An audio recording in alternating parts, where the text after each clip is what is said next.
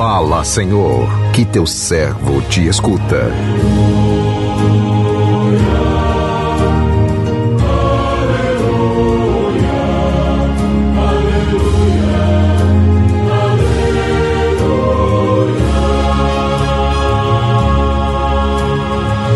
O Senhor esteja convosco, Ele está no meio de nós.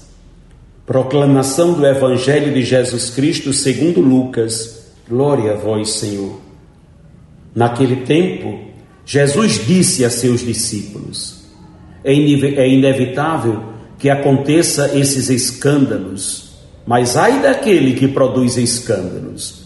Seria melhor para ele que lhe amarrasse uma pedra de moinho no pescoço e o jogassem no mar do que escandalizar um desses pequeninos. Prestai atenção. Se o teu irmão pecar, repreende-o. Se ele se converter, perdoa-lhes. Se ele pecar contra ti sete vezes num só dia, e sete vezes vier te, te dizer, estou arrependido, tu deves perdoá-lo. Os apóstolos disseram ao Senhor, aumenta a nossa fé. O Senhor respondeu, se vós tivesses fé, mesmo pequena, como um grão de mostarda, poderias dizer a esta amoreira: arranca-te daqui e planta-te no mar, e ela vos obedeceria. Palavra da salvação, glória a vós, Senhor.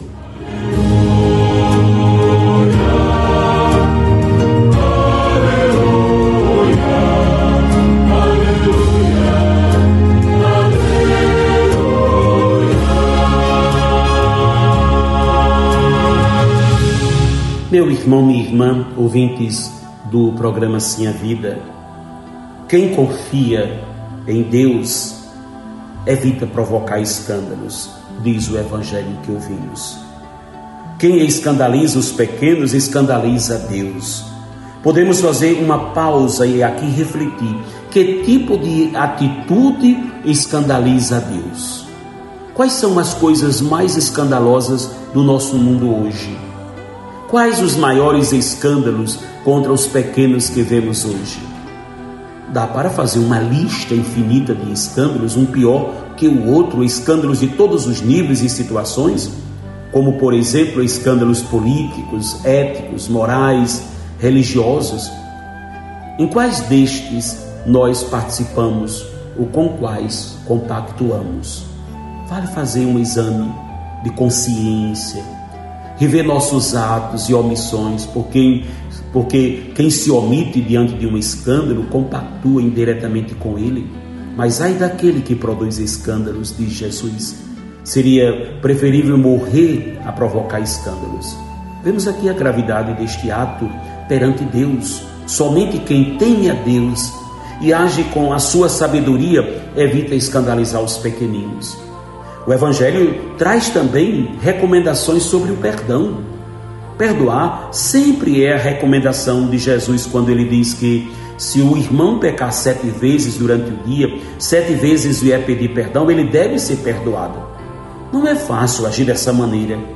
Somente os que têm fé são capazes de tal procedimento. Diante disso, os discípulos viram quão pequena era a fé que eles tinham pois talvez ainda não conseguissem perdoar como Jesus pediu. Por essa razão eles disseram: aumenta a nossa fé.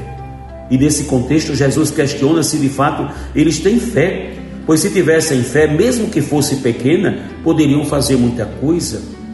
O exemplo que Jesus dá, dá questiona, né? O exemplo que Jesus dá questiona a fé deles é, e nossa também, e mostra o quanto é importante ter fé mesmo que seja pequena como um grão de mostarda, diante disso, perguntamos-nos: como anda a nossa fé?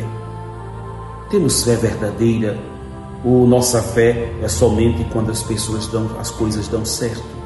É bom pensar um pouco sobre isso também, rever como anda a nossa fé, como anda a nossa confiança em Deus. Temos assim recomendações muito importantes para a nossa vida. Elas nos ensinam o reto agir e nos aproximam de Deus, que possamos segui-las, a fim de que, se, de que hajamos sempre com sabedoria. Amém. Que Deus os abençoe.